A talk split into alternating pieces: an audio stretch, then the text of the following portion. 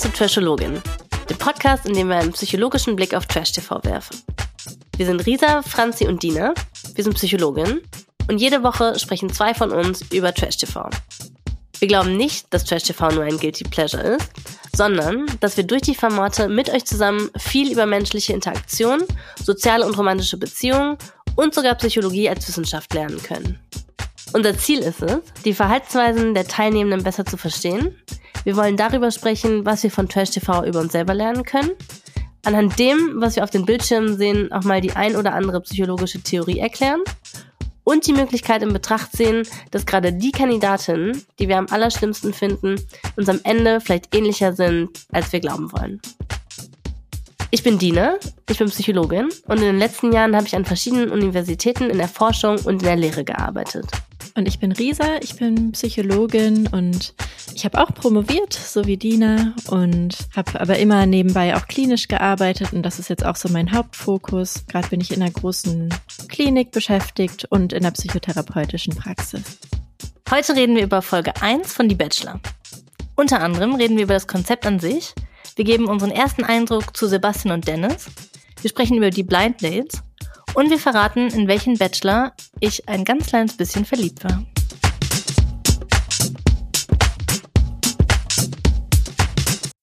Hallo Dina. Hallo Risa. Ich freue mich total, dass wir wieder aufnehmen.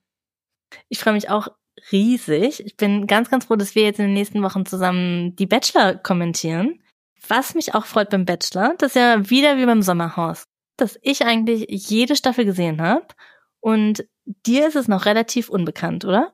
Ja, ganz so unbekannt würde ich gar nicht sagen. Also das Sommerhaus war mir völlig neu vom Konzept. Ich wusste überhaupt nicht, was da passiert, wer da kommt. Ich wusste noch nicht mal, dass es um Pärchen geht. Beim Bachelor ist es schon anders. Also ich weiß so prinzipiell, was das Konzept ist. Und ich habe früher auch mal ein, zwei Staffeln gesehen, wobei ich jetzt nicht mehr mich erinnern würde, wer da jetzt genau mitgemacht hat oder so. Aber das kenne ich schon ein bisschen besser, ja. Dina, was ist dein Verhältnis zum Bachelor? Ja, das ist eine gute Frage. Ich habe tatsächlich so viele Gefühle zum Bachelor. Und ich denke, man kann das vielleicht sogar so eine Hassliebe nennen. Denn einerseits ist es ja so ein ultrakonservatives Format, wo so ultrakonservative Männer- und Frauenbilder vermittelt werden. Und da das ja auch mein Forschungsschwerpunkt war, fand ich das immer so spannend. Und gleichzeitig war der Bachelor vor ein paar Jahren war der ja das einzige Reality-Format. Und wir hatten damals, in 2016, da hatten wir ja eigentlich fast nichts anderes als den Bachelor. Und da habe ich mich das ganze Jahr drauf gefreut. Und ich glaube, ich habe auch tatsächlich keine einzige Staffel verpasst. Und was ich daran so unfassbar toll finde und auch immer fand, ist, dass man dabei zuschauen kann, wie Leute daten. Weil das sieht man sonst ja eigentlich nie, ne? Sonst ist man ja nicht richtig live dabei. Man weiß, was die eigenen Freundinnen und die Freunde, was die einem von ihren Dates erzählen, aber so richtig live ist man nicht dabei. Und ich finde es so faszinierend, dass man dann so richtig mal dazu gucken kann, so heimlich, was genau Leute bei Dates so machen. Und aus den ganzen Staffeln, da gab es für mich auch zwei richtige Highlight-Bachelor. Und welche das waren, das wird die Bachelor-Fans jetzt vielleicht ein bisschen überraschen. Denn der erste Highlight-Bachelor war nämlich der Sebastian. Und das war ein Bachelor, da kam am Ende raus, dass der in der Vergangenheit mal jemanden mit einem Schwan verprügelt hat. Oh mein Gott, was? Tatsächlich. Und der wurde auch dafür verurteilt. Und es gibt ein Lied bei YouTube darüber. Und es ist einfach alles so absurd. Und da denke ich, da habe ich immer das Gefühl, sowas kann sich keiner ausdenken. Das ist einfach so die Absurdität des Lebens. Das habe ich geliebt. Und ich werde das Lied dir nachher schicken und wir werden das auch bei Instagram posten. Das ist richtig absurd. Der war mein erstes Bachelor-Highlight. Und mein zweiter Highlight-Bachelor, das war André Mangold. Und der war der Bachelor 2019. Und der hat mich so richtig an meiner Menschenkenntnis zweifeln lassen. Denn, Risa, als der der Bachelor war, da fand ich wirklich, dass der ein Traummann war. Der war so charmant, aber auch ehrlich und lustig und schlagfertig. Und der war auch irgendwie so intelligent. Und beim Zuschauen war der für mich der tollste Bachelor aller Zeiten. Und ich kann echt nicht leugnen, dass ich da so ein so ein kleiner harmloser Schmetterling ist da schon auch ein bisschen durch meinen Bauch ge geschwirrt, als ich dazu geschaut habe. Und dann war der danach im Sommerhaus. Und da hat man eine andere Seite von dem gesehen. Und es war so unangenehm. Und der war tatsächlich auch mit im Sommerhaus mit der Gewinnerin der Bachelor-Staffel, mit der Jenny. Und in dem gleichen Sommerhaus war halt auch die Zweitplatzierte, die Eva, mit ihrem neuen Freund. Und wie fies und wie herablassend und ekelhaft der die da behandelt hat, das war so unterirdisch. Und generell war der da so unfassbar unsympathisch. Und es war ein Unterschied wie Tag und Nacht. Und ich fand das so eine gute Erinnerung daran, dass tatsächlich der Schnitt von so einer Sendung, ja, dass wir da nicht vergessen dürfen, dass er schon ausmacht, ne? Und natürlich kann man nicht reinschneiden, was irgendwie nicht passiert. Aber Menschen sind ja schon vielschichtig auch und Menschen haben verschiedene Persönlichkeitsanteile. Und der Schnitt, der kann natürlich schon entscheiden, welche Seite von einem Menschen man zeigen will. Und ich hatte das Gefühl, dass beim Bachelor, da haben die halt nur uns die allertollste Seite vom André gezeigt und halt unter den Tisch fallen lassen, dass es da noch andere, sehr, sehr unangenehme Seiten gibt. Boah, das finde ich richtig gut, dass du es nochmal sagst, dass der Schnitt so viel ausmacht. Und wow, richtig krass, dass der einfach eine ganz andere Persönlichkeit war. Ich glaube, deswegen mögen die Menschen Reality TV auch so gerne, weil man durch verschiedene Formate hinweg die Menschen einfach beobachten kann, wie die sind, was für eine Seite von denen gezeigt wird, wie die sich entwickeln vielleicht auch. Und das ist ja schon nochmal was anderes als Instagram zum Beispiel, wo komplett die Menschen selber bestimmen, was sie von sich zeigen. Mhm, total.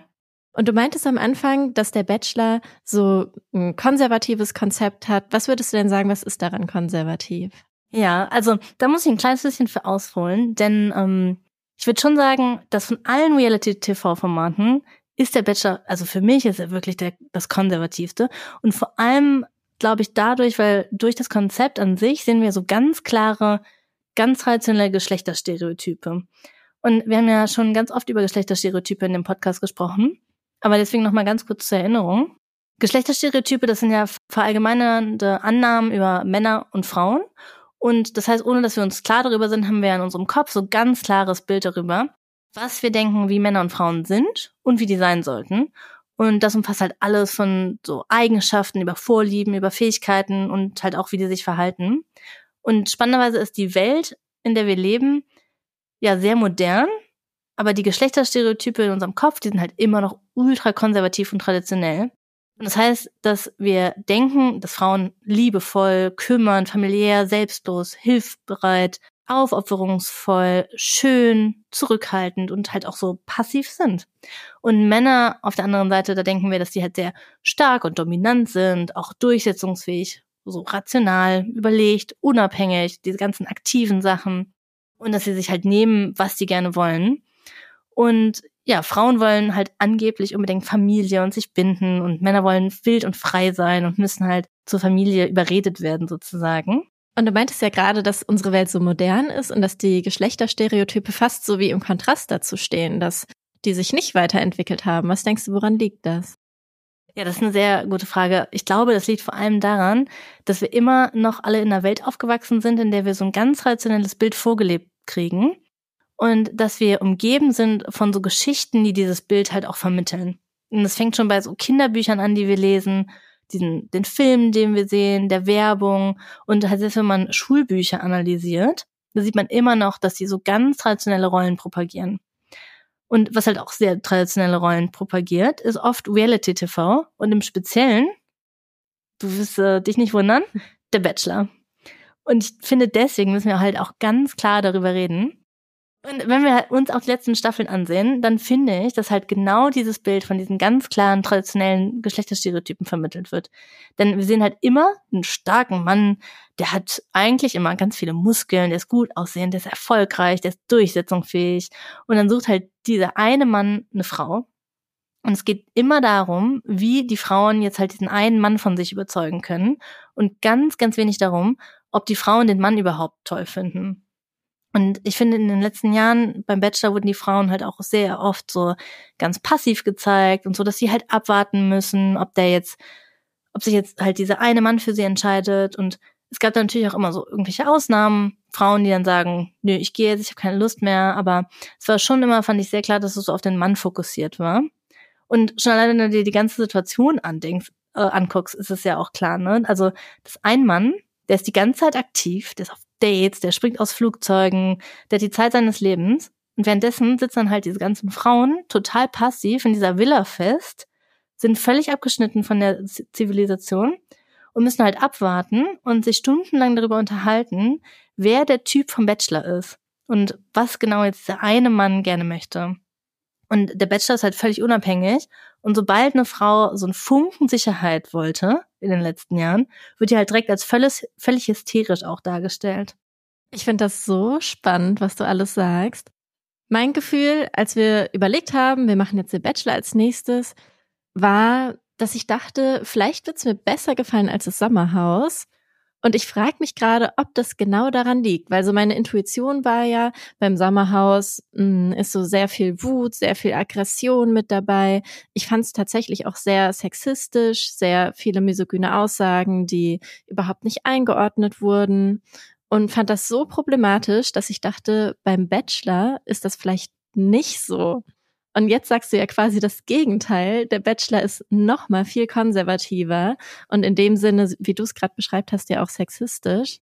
Und ich habe mich gefragt, als du es gerade so erzählt hast, dass traditionelle Rollenbilder immer noch aufrechterhalten werden, könnte ja auch daran liegen, dass Stereotype und Schubladen für uns ja auch bedeuten, dass wir eine gewisse Sicherheit haben, dass wir wissen, womit wir rechnen können und dass wir wissen, was von uns erwartet wird und dass das uns eben so eine Sicherheit bietet. Und vielleicht spielt das beim Bachelor auch eine Rolle. Da sind ganz klare Rollenverteilungen, Stereotype und vielleicht ist es deswegen so, dass seltener so extreme Konflikte entstehen, wie zum Beispiel im Sommerhaus. Was meinst du? Ja, das ist ein total guter Punkt, den du da aufgreifst. Denn ich glaube, also den Punkt, den du ansprichst, das ist ja ganz, ganz wichtig, ne? Denn Stereotype, die werden ja oft so verteufelt und ich würde die natürlich auch verteufeln, weil die ganz, ganz viel ähm, Diskriminierung auch führen. Aber gleichzeitig sind Stereotype in unserem Gehirn, sind, haben die ja eine Funktion. Und wir haben ja Stereotype, also so klare Bilder über eigentlich alles in unserem Leben. Zum Beispiel halt haben wir ja auch ganz klare Stereotype über, was ist ein Stuhl? Da haben wir einen klaren Stereotyp, der hat vier Beine, kann man drauf sitzen, kann man drauf stehen, wenn man vielleicht etwas Höheres erreichen will. Und ist ja eigentlich gut. Wenn wir diese Stereotype nicht hätten, dann müssten wir die ganze Zeit durch die Welt laufen und uns alles nochmal neu angucken und hätten halt so ein, so, wären kognitiv völlig überfordert. Deswegen, ja, das stimmt. Das ist eigentlich eine gute Funktion. Und diese Stereotype, die geben uns halt auch total viel Sicherheit. Wir müssen uns nicht alles neu angucken, alles neu bewerten, alles neu einordnen, weil wir halt diese ganz klaren Schubladen schon haben. Ja, und das gibt uns Sicherheit, das macht irgendwie alles ein bisschen kuscheliger. Absolut, ja, wir müssen in Kategorien denken, das müssen wir einfach im Alltag. Aber wir müssen uns auch hinterfragen, wo diese Kategorien zu Stereotypen und zu Vorurteilen letztendlich werden und die hinterfragen. Und ich frage mich gerade, ob ich da in so eine kleine Falle getappt bin, dass sich beim Bachelor die Menschen noch an die Stereotypen halten, ganz brav, die nicht hinterfragen, schön in ihren Rollen bleiben, deswegen vielleicht weniger Konflikte entstehen und ähm, das für mich dann auch angenehmer ist. Aber so soll es ja nicht sein. Wir müssen ja damit brechen. Wir müssen unsere Stereotypen und Vorurteile hinterfragen. Aber ich finde das so toll, dass du das, dass du das, dass dir das so aufgefallen ist, weil jetzt, wo du das sagst, könnte ich mir auch vorstellen, dass das vielleicht der Grund ist, warum, wenn ich an den Bachelor denke, da sollte man ja eigentlich denken, dass ich dann sauer werde, weil ich bin ja klar gegen Geschlechterstereotype, aber trotzdem habe ich vielleicht so ein warmes Gefühl an dem Bachelor, weil ich dann denke, ach, da ist irgendwie noch alles ganz okay, da ist die Welt noch in Ordnung. Wahrscheinlich ist es so ein unterschwelliges Gefühl, das mir das Sicherheit gibt, weil das da alles so traditionell und konservativ ist, dass man denkt, okay, das kann man mal gut wegschauen an so einem Abend, oder? Mhm. Ganz genau so geht's mir auch. Das ist nicht so aufwühlend. Man kann es gut zum Feierabend machen. Und ich bin mal gespannt, ob das jetzt beim Bachelor auch so wird oder ob da vielleicht doch mal die Stereotypen hinterfragt werden und da vielleicht doch auch mal ja Konflikte entstehen. Denn bei den Blind Dates, und jetzt steige ich schon so ein bisschen ein oder nehme es ein bisschen vorweg, aber bei den Blind Dates erinnere ich mich, dass eine Frau gesagt hat, okay, ich wähle dich und meinte ganz klar, ich muss dich ja auch wählen. Und in dem Moment dachte ich mir auch, ja, mega cool, das stimmt. Ich weiß nicht, ob es ihm so gut gefallen hat, ich erinnere mich gar nicht mehr genau, aber das ist mir hängen geblieben. Ja, was hältst du denn von den zwei Bachelorn? Ja, so ich liebe das. Ich liebe das absolut, weil dieses ganze klare Konservative, über das wir gerade gesprochen haben, das wird ja dadurch einfach völlig aufgebrochen, ne? Denn es müssen jetzt ja nicht nur die Frauen um den einen Bachelor sich bemühen, sondern der Bachelor muss sich auch um die Frauen bemühen. weil da noch ein anderer Mann ist. Und ich finde es einfach, ich finde es großartig. Ich finde es ganz, ganz toll. Ich bin richtig äh, gehypt. Denn ich glaube, letztes Jahr habe ich mir gedacht, oh, der Bachelor könnte vielleicht vorbei sein. Ist angestaubt, ist irgendwie langweilig. Ich war mir nicht mal mehr sicher, ob ich es nächstes Jahr überhaupt gucke.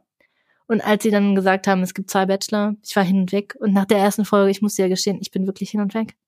Ich hoffe, dass das wirklich so passiert, weil was ich so ein bisschen beobachtet habe, ist, dass ja ganz klar ist, die Bachelor müssen sich für die Frauen entscheiden. Die dürfen auch mal mit verschiedenen Frauen sprechen, ohne dass sie das Recht haben, eifersüchtig zu werden. Die dürfen natürlich verschiedene Frauen auf mehrere Dates mitnehmen und so weiter.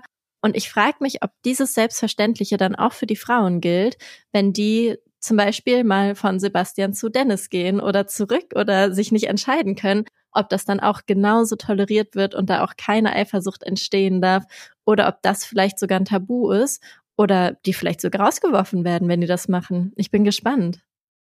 Oh, das ist ein guter Punkt. Da müssen wir ganz genau drauf achten. Mhm. Was hältst du denn von Sebastian? Ich weiß gar nicht, wie ich beginnen soll. Denn, gesagt, ich muss dir, ich muss dir was zu Sebastian sagen. Und zwar, der erinnert mich an jemanden, an den. Nein! Ich piep's den Namen jetzt raus. Ich piep's den Namen raus. Aber der erinnert mich so an den einen Mann, den ich mal gedatet habe. Oh, Siehst wow. du das? Ich kannte den ja nicht so gut, aber vielleicht. Oh wow, Dina. Okay, das muss ja ganz viel auslösen. Erzähl mir mehr. Es hat so viel ausgelöst, denn also einerseits, der erinnert mich sehr, sehr vom Aussehen an den, Mhm. an diesen Mann. Denn man muss ja ganz klar sagen, ne? Der Sebastian und auch der Mann, den ich mal gedatet habe, das sind beides sehr schöne Männer.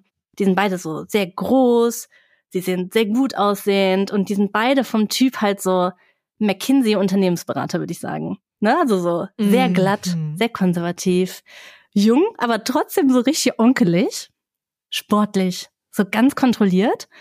Und auf mich wirkt der Sebastian halt auch sehr paternalistisch, so als ob der halt jede Sekunde anfangen könnte, dir die Menstruation zu erklären. Oh je. Ich glaube, das Bild, das er nach außen hin abgeben soll, weswegen er auch ausgewählt wurde, ist ja sowas Gelassenes, Nahbares auch, ne? Bodenständig, der ruhige Typ von nebenan. Ich fand ihn auch ein bisschen glatt, muss ich zugeben. Was ich auch spannend fand, war, was die Mutter gesagt hat über ihn. Sie hat ja einmal gesagt, dass er normalerweise die Frau nach zwei Wochen schon mitbringt. Fand ich interessant. Dann hat sie ihm gesagt, achte mal weniger auf das Äußere und mehr auf das Innere. Sagt auch ganz viel aus. Und dass er sich schnell verliebt. Und dann hat sie ihm auch gesagt, öffne dich mal. Das fand ich auch total interessant.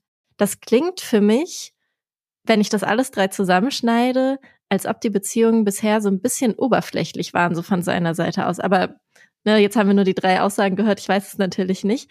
Aber so, dass die Mutter das so über ihn sagt, auch im Fernsehen, fand ich total spannend. Ja, da, ja, da hast du recht. Das ist, das ist total spannend. Eine Sache, die mir auch noch aufgefallen ist, ist, dass der ja so euphorisch erzählt hat, ähm, dass er diesen Airfryer hat und dass er sich da Chicken Nuggets ohne Fett machen kann. Und das kommt mir so spaßbefreit vor, ne, weil ich mir, da denkt man sich doch, Essen, das ist doch Genuss, ne? Und dass er da irgendwie die Chicken Nuggets ohne Fett irgendwie essen will und dass er das so feiert, das gibt mir direkt so das Gefühl, okay, der kann sich nicht richtig fallen lassen. Der ist so total kontrolliert, der kann sich nicht in den Genuss fallen lassen, der muss immer irgendwie daran denken, ist es jetzt, was ist mit dem Fett? Weißt du, was ich meine? Dass er so, dass er sich nicht richtig gehen lassen Ja, kann. ich habe gerade gedacht, das ist das bessere Wort, spaßbefreit, weil glatt beschreibt es nicht so ganz, das stimmt nicht. Er ist ja auch so ruhig, vielleicht fast ein bisschen schüchtern. Das ist ja nicht glatt, ne? Das ist ja eher was, was so heraussticht in so einer TV-Sendung. Spaßbefreit trifft's besser, ja? Ich dachte auch, wie, wie spaßig ist denn der Alltag so mit ihm? Mhm. Ja, kannst du dich dran erinnern, dass einer von unseren gemeinsamen Freunden über den Mann, den ich gedatet habe, der mich so an den Sebastian erinnert, gesagt hat, dass der der perfekte Kandidat für eine lange und unglückliche Ehe ist? Weiß ich nicht mehr, trifft's aber sehr gut. Ja. Also, oh Gott, ich muss mich richtig zusammenreißen, denn ich bin so voreingenommen, was den Sebastian betrifft, einfach weil er mich so sehr an diesen Mann erinnert, den ich mal gedatet habe. Und also deine Aufgabe für die ganze Staffel wird jetzt sein, das einfach auszugleichen. Denn ich versuche neutral zu bleiben, aber es wird mir so unfassbar schwer fallen. In jeder Einstellung habe ich mir gedacht, das ist doch der.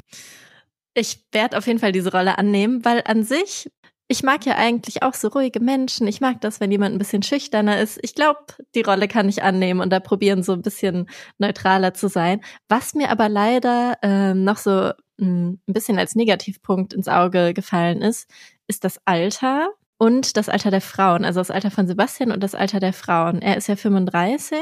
Ich glaube, es gibt schon Frauen über 30. Wir haben es ja auch äh, bei Instagram in einem Post, das Alter der Frauen. Aber das Durchschnittsalter ist schon deutlich jünger. Das war 26 Jahre, oder Dina? Oder muss ich nochmal nachgucken, aber irgendwie sowas, mhm. ja, genau. Und als die dann nach Südafrika geflogen sind, hat er auch irgendwas gesagt mit meine elf Mädels. Und da ist mir das so richtig ins Auge gestochen, weil er so als 35-jähriger Mann, der sowieso älter ist, teilweise deutlich älter ist als die Frauen dort, und dann so seine elf Mädels das ist mir einfach aufgefallen, wobei man ja auch sagen muss, dass Mädels nicht immer abwertend benutzt wird. Also mir ist generell aufgefallen, dass auch die Frauen übereinander sagen, hier sind so viele hübsche Mädels, also die nennen sich prinzipiell einfach Mädels. Und es ist ja auch öfter mal so, dass, dass man Mädels sagt, meine Mädels statt Freundinnen zum Beispiel. Und dass es vielleicht auch wie so ein Kosename geworden ist. Und gleichzeitig sollten wir nicht vergessen, dass Frauen in unserer Gesellschaft ja eh häufig infantilisiert werden und dass das dann so ein bisschen in diese Kerbe reingeht. Was meinst du dazu, Dina? Und mir fällt es immer so ins Auge, wenn das jemand sagt. In meiner früheren Arbeit, da war das eigentlich immer so ein Running Gag, dass ich versucht habe, allen Leuten zu sagen, wir sollten erwachsene Frauen nicht mehr Mädchen nennen oder die Mädels, weil es infantilisierend ist. Und wir hatten da stundenlang irgendwelche Gespräche drüber und alle haben versucht mir zu sagen, nee, nee, das ist ja überhaupt kein Problem die, die Mädels finden das natürlich auch super, weil die Mädels gerne jung bleiben wollen. Ist auch ganz viele Probleme in dieser Aussage nochmal an sich, die wir nochmal in späteren äh, nochmal richtig auspacken müssen. Aber ich war dann irgendwann so genervt davon, dass ich dann in, ich habe da eine Vorlesung ähm, gehalten und habe dann einfach gesagt, ich bin ja, ich bin ja Psychologin, ich kann Experimente machen. Ich habe hier eine Vorlesung von 300 Studierenden. Ich mache einfach mal schnell ein Experiment und habe dann, Alter, hab dann alle Studierenden so einen Fragebogen ausfüllen lassen. Die haben so einen Link gekriegt und alle haben halt so einen Lebenslauf von so einer von so einer jungen Frau gekriegt. Da stand halt auch das Alter drauf und ich habe denen halt gesagt, ihr müsst jetzt bitte bewertet jetzt halt diese diese Person und sagt danach, ob die kompetent ist und ob ihr die einstellen würdet, ja, wie viele der bezahlen würdet. Und die eine Gruppe von Studenten, also die Hälfte von denen, denen habe ich gesagt, bitte bewertet dieses Mädchen und der anderen Gruppe habe ich gesagt, bitte bewertet diese Frau. Und du kannst dir natürlich denken, welche von diesen zwei Frauen, fiktionalen Frauen, die völlig gleich waren, als kompetenter bewertet wurde, mehr Geld angeboten gekriegt hat und äh, größere Chancen hat, überhaupt den Job zu kriegen. So spannend. Und ich finde das auch so cool, Dina. Das kannst auch nur du machen. Aus so einer Diskussion am Mittagstisch einfach eine Studie zu kreieren und es dann allen zu beweisen. Mega. Aber um den Sebastian nochmal abzuschließen, wir haben ja tatsächlich schon am André Mangold gesehen, dass ich anscheinend nicht so eine tolle Menschenkenntnis habe.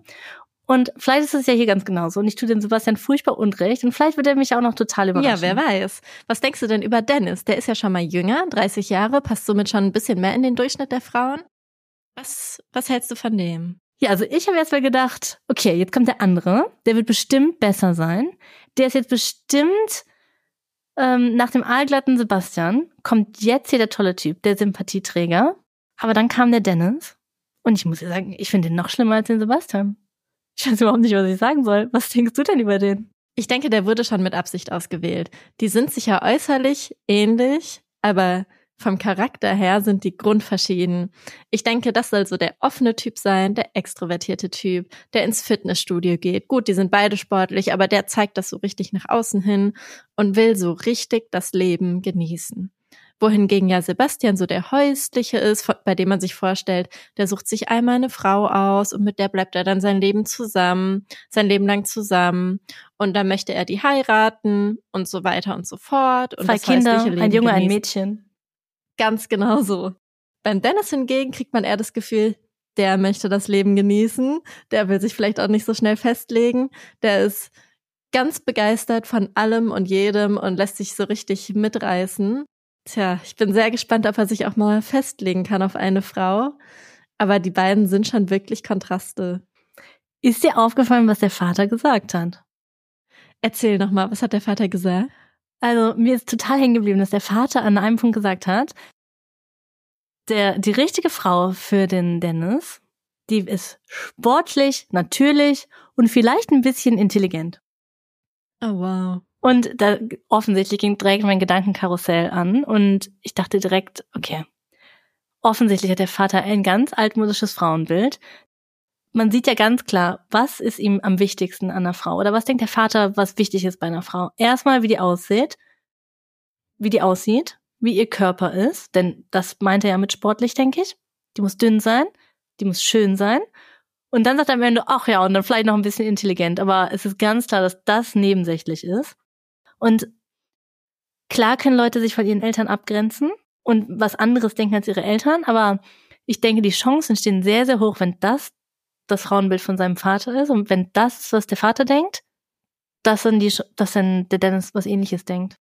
Es könnte schon sein, dass es abgefärbt hat zumindest. Also er müsste schon sich sehr hinterfragen und an sich gearbeitet haben, damit das nicht mehr der Fall ist. Und seine Bemerkungen jetzt bisher in der ersten Folge deuten auch so ein bisschen darauf hin. Dass er sich nicht abgegrenzt hat? Dass er sich nicht abgegrenzt hat, ja. Er redet viel übers Aussehen und über die Haarfarbe von den Frauen. Mhm. Ja, ich habe beim Dennis auch direkt das Gefühl, dass so sein natürliches Habitat ist vielleicht so ein Schützenfest in Bayern. Uiuiui. Ui, ui. Wo der so mit seinen sein. Jungs sitzen kann, oder? Und sagen kann so, ach, die Biene. Die hat ja wieder einen tiefen Ausschnitt heute.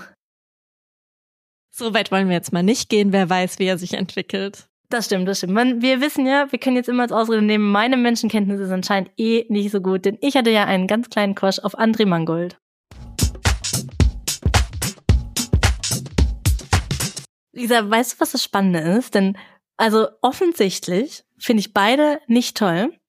Ich finde, dass beide keine Traummänner sind. Die machen für mich gar nichts. Und gleichzeitig liebe ich das. Ich finde es hervorragend. Ich finde, also ich finde die beide persönlich nicht toll. Ich finde die beide problematisch, aber ich liebe, dass die beide dabei sind. Ich finde es so eine hervorragende Kombination. Ich bin so euphorisch, denn obwohl die ja so, ja, die sind ja so unterschiedlich, obwohl die gleich aussehen, sind die so unterschiedlich und gleichzeitig suchen die aber die gleiche Frau, ne? Denn ich glaube, die suchen ja beide so eine traditionelle, schöne, sportliche Frau. Und ich glaube, die werden sich total in die Quere kommen und ich liebe alles daran. Das könnte ich mir auch sehr, sehr gut vorstellen. Ich bin richtig gespannt. Was ich auch mochte an dem Konzept, waren die Blind Dates und vor allem, dass wir die Blind Dates sehen durften, dass wir das beobachten durften, diese Vorauswahl. Das darf man ja sonst nicht beobachten. Und das fand ich so spannend. Wie fandest du diese Situation? Ja, also ich finde es auch eine hervorragende Idee und ähm, dadurch, dass du die Staffeln davor nicht gesehen hast, vielleicht weißt du gar nicht, dass das vorher nicht so war, ne? Das ist jetzt das erste Mal, dass sie sowas gemacht haben. Und was ich total mhm. daran geliebt habe, war, dass das so so richtig frauenzentriert war, ne? Denn endlich erfahren wir halt mal von Anfang an, wer sind die Frauen, was machen die gerne und die werden halt viel viel individueller dargestellt. Und ich finde diese ganze Blindhead-Sache, die macht auch noch mal viel klarer, wie absurd das eigentlich vorher war, ne? Denn in den ganzen Staffeln davor war das, was die Frauen halt unterschieden hat, ihre Haarfarbe und äh, die Farbe des Kleides in der ersten Nacht der Rosen. Und was mir auch noch aufgefallen ist, dass ich glaube tatsächlich bis zur Staffel davor waren halt die offiziellen Pressefotos von den Frauen immer irgendwelche Bikini-Fotos. Und die mussten sich alle irgendwie so ein bisschen rekeln. Und der einzige Unterschied war halt auch da, die Bikini-Farbe und die Haarfarbe. Und die offiziellen Pressefotos jetzt sind halt die von diesem ersten Date. Und die sind viel individueller. Die haben halt andere Outfits, andere Umgebungen, andere Posen. Und ich liebe das. Ich finde das ganz toll. Ich finde das eine super Erneuerung. Wie schrecklich, dass es vorher so war und wie schön, dass sich das geändert hat. Da wird es wirklich Zeit und das ist wirklich ganz toll. Was ist dir denn bei der bei den Blind Dates noch aufgefallen? Ich fand es auch total schön, dass die Frauen da ihre eigenen Situationen kreieren durften, sich Dates überlegen durften und die waren ja auch so verschieden. Und ich fand es gleichzeitig total hart. Total schwere Situation. Erstmal aus der Perspektive von Dennis und Sebastian, weil die nur eine begrenzte Anzahl von Rosen hatten und die spontan übergeben mussten. Das heißt, man muss da richtig auf sein Bauchgefühl hören und sich innerhalb von, ich weiß nicht, wie viele Minuten die hatten, 15 vielleicht, sich innerhalb von wenigen Minuten überlegen, möchte ich jetzt diese Rose vergeben oder nicht? Und sie wissen ja auch nicht, wer noch danach kommen wird, ob da vielleicht noch jemand Besseres kommt oder eine Person, die sie gar nicht mögen. Das wussten die einfach nicht. Das heißt, da mussten sie auf ihr Bauchgefühl hören und darauf vertrauen. Und gleichzeitig mussten sie auch spontan einen Korb geben. Das heißt, sie mussten spontan eine Person zurückweisen. Und oh Gott, in mir hat sich alles zusammengezogen, weil ich mir das überhaupt nicht vorstellen konnte, wie man das gut und kompetent macht, in dem Wissen, dass man wahrscheinlich die Person etwas verletzen wird. Und besonders spannend fand ich das, da gab es eine Situation, ich glaube, es war mit Dennis und Jenny, hieß die. Das war die mit der Ziege, erinnerst du dich? Oh ja. Relativ am Ende. Mhm. Und das fand ich schon relativ bewundernswert einerseits von Dennis, denn er ist ja bei sich geblieben, obwohl er meinte, es hätte eigentlich total viel gepasst. Und Jenny ist so auf ihn zugegangen und hat immer wieder richtig nette Sachen gesagt, hat ihm was geschenkt. Und die Situation war wirklich unglaublich schwer um jemanden zurückzuweisen, um einen Korb zu geben. Und Dennis ist trotzdem bei sich geblieben und hat es trotzdem gemacht. Und ich bin mir nicht sicher, ob das jede Person geschafft hätte oder nicht sich gesagt hätte, okay, komm, ich vergebe die Rose jetzt einfach, weil das zu schlimm wäre, die Person jetzt zurückzuweisen. Auf der anderen Seite dachte ich auch, wie herausfordernd ist das für die Frauen. Die zeigen sich jetzt hier in einer Situation, die sie sich selber überlegt haben, von ihrer allerbesten Seite und werden dann potenziell zurückgewiesen. Wie geht man damit um, wenn man sich so zeigt? Es ist ja sowieso schwierig, in Dating-Situationen zurückgewiesen zu werden, damit umzugehen. Und dann hast du das aber noch im Fernsehen, wo dich alle sehen und daran denken die ja auch, das wissen die ja auch, dass da alle zugucken und deine Zurückweisung miterleben werden. Und damit umzugehen, stelle ich mir unglaublich schwer vor. Vor allem vor dem, vor dem Hintergrund, dass ja eigentlich der, der Wert von Frauen immer daran bemessen wird, ob Männer die toll finden. Unabhängig, ob die jetzt den Mann überhaupt toll finden. Wenn ein Mann dich zurückweist, das heißt ja direkt, du bist eine schlechte Frau. Das habe ich mir auch gedacht und ich habe mich gefragt, ob es da auch Unterschiede zwischen den Geschlechtern gibt, was Zurückweisung angeht, weil Frauen wird ja immer gesagt, eigentlich wollen dich alle Männer, alle Männer müssen dich auch wollen. Daran hängt dein Selbstwert. Und wenn dich ein Mann nicht will, dann ist es eine Riesenkränkung. Und damit umzugehen und das noch im Fernsehen finde ich unglaublich schwer. Was würdest du denn sagen, was ist ein guter Umgang mit Zurückweisung? Also im besten Fall hat die Person sowieso schon einen relativ guten Selbstwert und bezieht es nicht allzu sehr auf sich. Und das kommt dann natürlich darauf an, wie hoch der Anteil im Selbstwert ist, der Beziehungen entspricht. Also wenn dein Selbstwert sehr davon abhängt, dass die Männer dich gut finden, in dem Fall, dass du viele Dates bekommst, dass du nicht zurückgewiesen wirst, wenn davon dein Selbstwert eher abhängt, dann ist er natürlich wackeliger, wenn du zurückgewiesen wirst. Wenn er nicht so sehr davon abhängt, dann bezieht man es eventuell auch nicht so sehr auf sich. Dann kommt es natürlich auch auf die früheren Erfahrungen an. Aber ich denke, in dem Fall, wo es im Fernsehen läuft, da braucht man nochmal viel, viel mehr Selbstbewusstsein, wenn man das nicht auf sich beziehen möchte und das nicht als Kränkung empfindet. Und spannenderweise, was ja passiert bei einer Zurückweisung, ist, dass eine Kränkung entsteht im Gefühl. Und Kränkung kann man am besten mit verletzten Stolz oder verletzten Selbstwert beschreiben. Eine Kränkung kann einem signalisieren, dass man sich zum Beispiel zu wehren hat oder dass die soziale Bedeutung sonst sinkt. In dem Fall, dass die soziale Bedeutung sinkt, wenn man auf einem Date zurückgewiesen wird und das noch vor ganz Deutschland. Und wenn wir unsere sozialen Erwartungen, in dem Fall alle Männer müssen dich gut finden, nicht erfüllen, dann gibt es zwei Möglichkeiten zu reagieren. Wenn man die Ursache bei sich selber sucht, dann könnte man Scham entwickeln oder sowas wie Selbstverachtung sogar im schlimmen Fall. Und wenn man die Ursache bei anderen sucht, dann entwickelt man eher Wut. Und man könnte ja sagen, kurzfristig ist Wut ja eigentlich die gesündere Variante, weil man die Ursache eher bei anderen sucht. Was ich denke, wir aber beobachten konnten bei dem Bachelor, ist, dass die meisten eher sich geschämt haben. Und Scham führt ja eher dazu, dass man sich zurückzieht, dass man sich nicht so zeigt, auch mit seinen Gefühlen. Oft führt es dazu, dass es eher so weggelächelt wird, dass man nicht so zeigen möchte, dass man gekränkt ist oder dass man sich schämt und mh, mm, ja, dass man dadurch so ein bisschen isoliert wird mit seinem Gefühl. Und Dina, ich habe mich gefragt, ob es auch da wieder Geschlechterunterschiede gibt.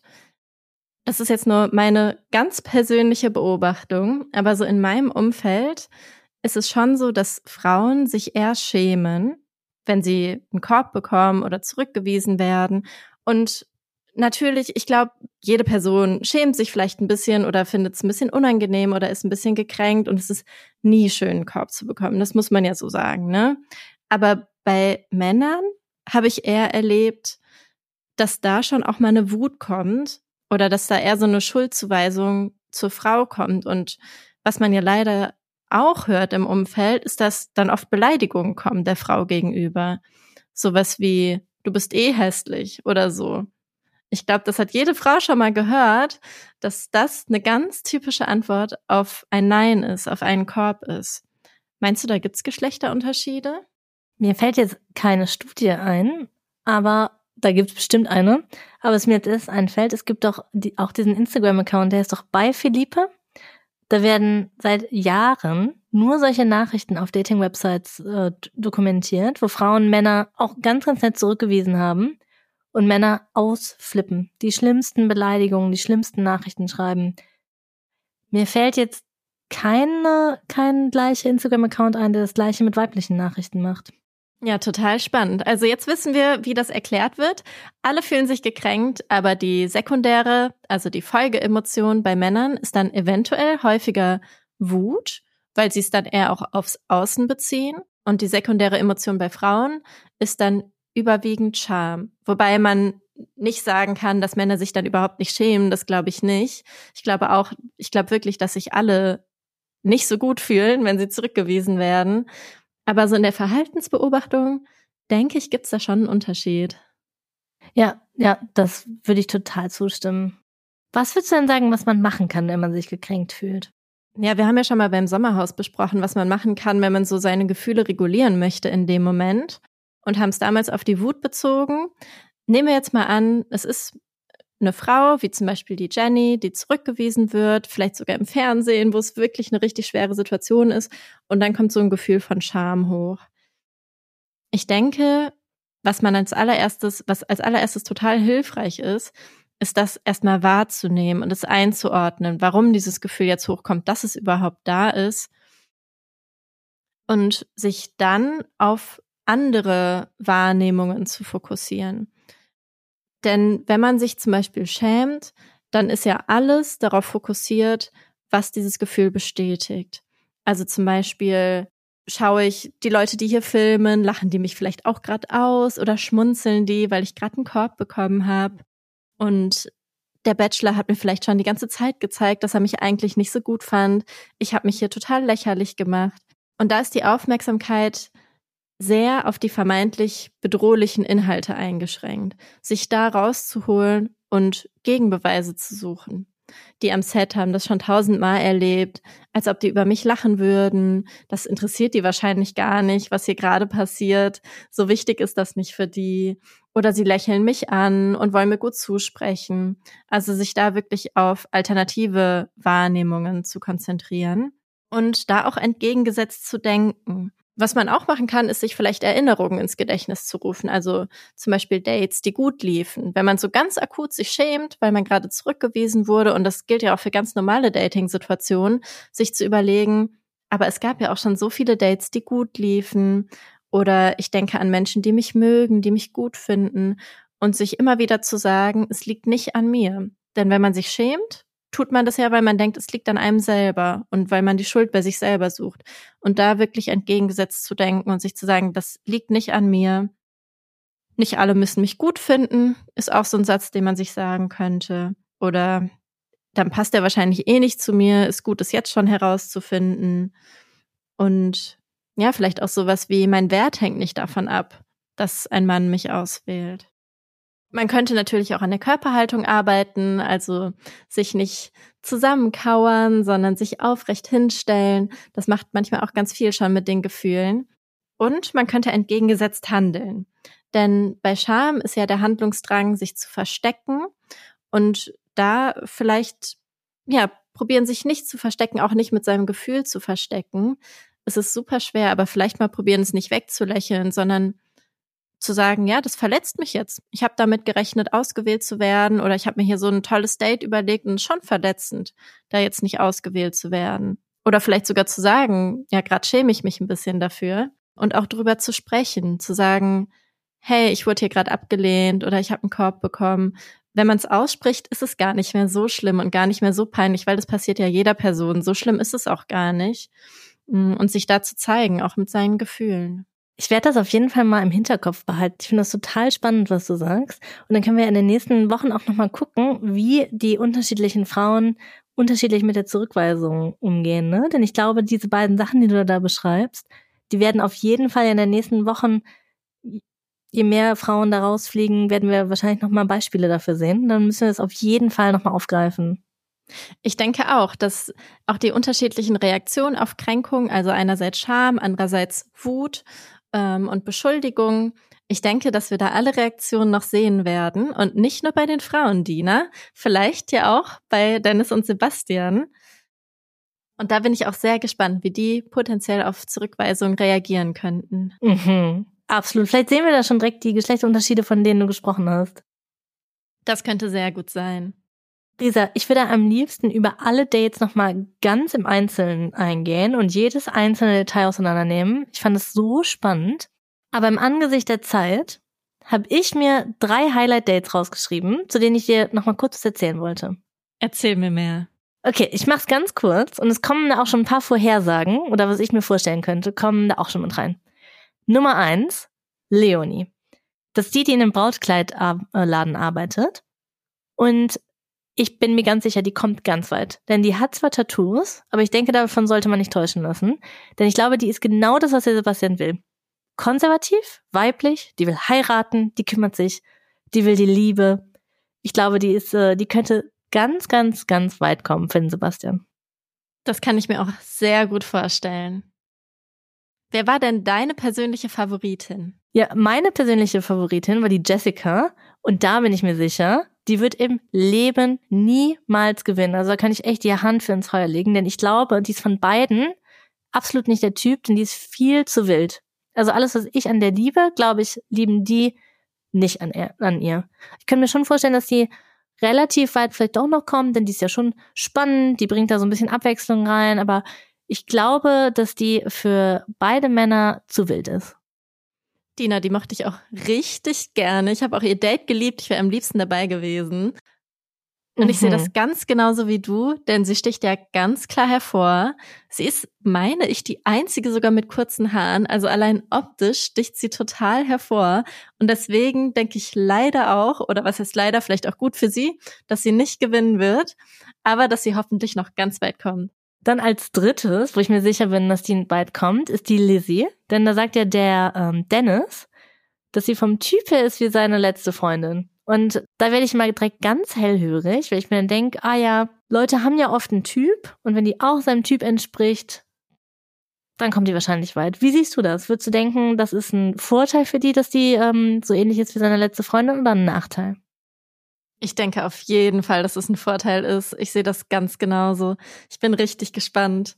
Ja, und nach den Blind Dates fliegen die nach Südafrika und witzigerweise wussten die Frauen das ja gar nicht. Das wurde denen in den Blind Dates gesagt. Ja, das fand ich auch ein Highlight. Finde ich ein Highlight. Aber als sie dann in Südafrika ankommen, das war für mich, also die Folge, die war voller Highlights für mich, ne? Denn dieses Aufeinandertreffen der beiden Bachelor in Südafrika war das unangenehm. Ich fand das so interessant diese Männerbekanntschaften, wie die sich entwickeln. Die beiden sind ja eigentlich Konkurrenten. Und da bin ich so, so gespannt, wie sich das entwickelt, ob es bei einer Bekanntschaft bleibt, ob es zu einer Freundschaft wird. Die sind ja so aufeinander zugegangen, fast wie bei so einem Date. Ich fand das gar nicht unangenehm, ich fand das sogar süß in dem Moment, muss ich sagen. Und wie die sich dann miteinander unterhalten haben, die haben ja ganz klar gesagt, sie sehen sich nicht als Konkurrenz. Es wurde mehrfach betont, ich sehe ihn nicht als Konkurrent. Und da habe ich aber auch dran gedacht, dass Männer ja auch gar nicht so darauf getrimmt werden, sich gegenseitig als Konkurrenten zu sehen und gar nicht so darauf getrimmt werden zu sagen, es kann nur den einen Mann geben, ähm, auch in der Arbeitswelt zum Beispiel, ne, da gibt's ja mehrere Männer in mehreren Führungspositionen, wohingegen bei Frauen das ja häufiger schon noch so ist, dass es nur diese eine Frau geben kann. Wenn es überhaupt eine Frau gibt, zum Beispiel in einer Führungsposition oder auf irgendeinem wichtigen Posten, dann kann es aber nur eine geben. Und die werden da ja schon eher so auf Konkurrenz getrimmt, würde ich sagen, gesellschaftlich. Und das konnten wir richtig gut beobachten, finde ich, bei diesem Aufeinandertreffen, dass sie sagen konnten, ich sehe ihn nicht als Konkurrenz und einfach so nebeneinander stehen konnten. Und da bin ich sehr gespannt, wie sich das entwickelt. Und ja, dass sie vielleicht eher so eine Bewunderung füreinander entwickeln. Das ist ja auch manchmal so bei Männerbekanntschaften, dass sie sich gegenseitig sehr bewundern, sehr hypen. Und ich habe mich manchmal gefragt, ob wir uns das nicht sogar ein bisschen abgucken können als Frauen. Was meinst du? Also ich finde es so spannend, wie du das siehst, denn ich würde sagen, im, im Gegensatz zu meiner Menschenkenntnis ist deine ein Kracher. Und also ich würde ganz klar sagen, ich glaube, dass sie im Leben nicht Freunde werden. Ich fand das ganz unangenehm. Ich hatte das Gefühl, die haben so ganz betont cool versucht zu sagen, wir sind hier keine Konkurrenten, aber ja, ich glaube, ich kann mir nicht vorstellen, dass die sich, dass sie sich gegenseitig mögen. Also ich glaube, was, wenn ich mich festlegen müsste, würde ich sagen, der Sebastian ist dem Dennis egal und äh, Sebastian sieht den Dennis als Konkurrenz. Der findet den unangenehm. Ja, das könnte ich mir auch vorstellen. Ich glaube, die sind so unterschiedlich vom Typ, dass eine Freundschaft eventuell schwierig werden könnte. Ich bin mir aber auch nicht sicher, ob sich da so eine Konkurrenz entwickeln wird, dass sie so hinter dem Rücken übereinander lästern werden oder da vielleicht sogar eine Wut gegen die andere Person entsteht oder sogar Hass. Das glaube ich eigentlich eher nicht. Wer weiß, vielleicht passiert's doch, aber ich könnte mir schon vorstellen, obwohl sie vielleicht Konkurrenten sind und vielleicht auch mal ein bisschen vorübergehend sauer werden, wenn die sich gegenseitig, wenn sich eine Frau für den jeweils anderen interessiert, dass sie so alles in allem probieren, miteinander auszukommen. Ja, okay, ja, das kann ich mir schon auch vorstellen. Ja, das stimmt. Aber wir haben ja gerade schon über krasse Menschenkenntnis und krasses Gespür gesprochen. Und also ich finde, du hast so eine krasse Menschenkenntnis und das würde ich jetzt gerne mal benutzen für eine Vorhersage. Denn ich würde, mich würde so interessieren, was dein Bauchgefühl sagt. Was glaubst du, wer könnten die Top 3 sein? Also erstmal danke für das Kompliment, Dina. Das ist ein sehr großes Kompliment. Ähm, und ich finde das so schwierig. Ich habe mir schon während der Folge gedacht, dass ich überhaupt keinen Überblick habe, wer jetzt hier überhaupt dabei ist und dass die Frauen auch gar nicht so im Detail gezeigt wurden. Ich könnte mir vorstellen, dass es eine wird, die wir jetzt vielleicht noch gar nicht so gesehen haben, die vielleicht später ein bisschen mehr Aufmerksamkeit bekommen. Ich meine, die einzige Person, die wir so ein bisschen ausführlicher gesehen haben, ist ja Leonie, würde ich sagen. Und ich denke schon, dass die weit kommt. Ich könnte mich jetzt, glaube ich, noch nicht auf drei Personen festlegen. Aber wenn ich jetzt spekulieren müsste, würde ich sagen, es wird eine blonde, vielleicht eher kleinere, schlanke, nicht ganz freche Person werden die vielleicht so ein bisschen mysteriös ist oder ein bisschen rätselhaft und wo der Bachelor vielleicht ein bisschen drum kämpfen muss, aber auch nicht zu viel und die ihm nicht zu viel widerspricht. Was denkst du, Dina? Ja, ich, ich würde dir da völlig zustimmen. Ich werde das aufschreiben und dann gucken wir mal, wie du richtig lagst. Aber wo wir bei Voraussagen sind. Ich habe ja tatsächlich mit den anderen DoktorandInnen bei in der Uni haben wir tatsächlich ja jedes Jahr so ein Bachelor-Tippspiel gemacht, wo wir nach der ersten Folge, wir saßen da mit äh, Excel-Sheets auch, haben Sachen aufgeschrieben, wo wir uns nach der ersten Folge auf die Top 3 festgelegt haben. Ich habe tatsächlich auch einmal gewonnen. Bin ich immer noch stolz drauf. Eines meiner besten Errungenschaften. Danke, danke.